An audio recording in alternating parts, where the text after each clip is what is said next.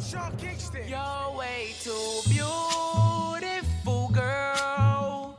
That's why it'll never work. You have me suicidal, suicidal. When you say it's over, damn all these. 大家好，我是佳佳， Banana. 欢迎收听家里家外。 Welcome to Jelly Jawai.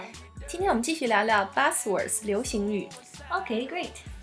哎，你有没有听说一个词叫“我好方 Uh, yeah, actually, I heard it came from a different Chinese dialect. ”？对，是最早呢，是因为某些地方口音会把“荒”读成“方”，然后呢，随着表情包的崛起就流行起来了。尤其是《还珠格格》系列的表情包，不愧是经典中的经典。 I always hear people say, I'm starting to worry. 我开始方了。 but that's not quite the right translation. 嗯，是这样，其实是直译。那正确的说法应该是怎么说呢？ Mm, you can say, I'm so worried, or anxious, or nervous about. 所以你可以说 worried, anxious, nervous，这些都是指焦虑、担心的意思。 Yeah, yeah. 嗯，还有一个词叫一言不合就怎么样，你可以说 whenever you disagree with each other 。 你听说过吗？ Huh, this one is very strange.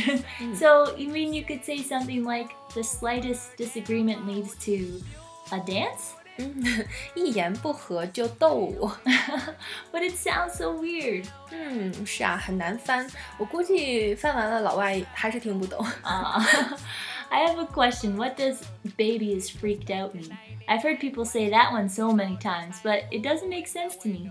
啊，哎，你说的这个应该是吓死宝宝了。 好像这个词最早流行起来是源自中国的男演员王宝强在《跑男》里的表现，意思就是吓死我了。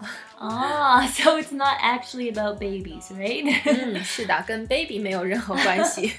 Ah, so that's not quite the right translation. Maybe you could say, I'm freaked out, or Mm. you scared me. 啊，对，那宝宝心里苦，但是宝宝不说，该怎么翻译呢？ Uh, my head hurts, but I'm not gonna tell you why or Uh. let you know. 哦，还蛮有意思的。 Hmm. Yeah, it's interesting, but sometimes a little hard to translate.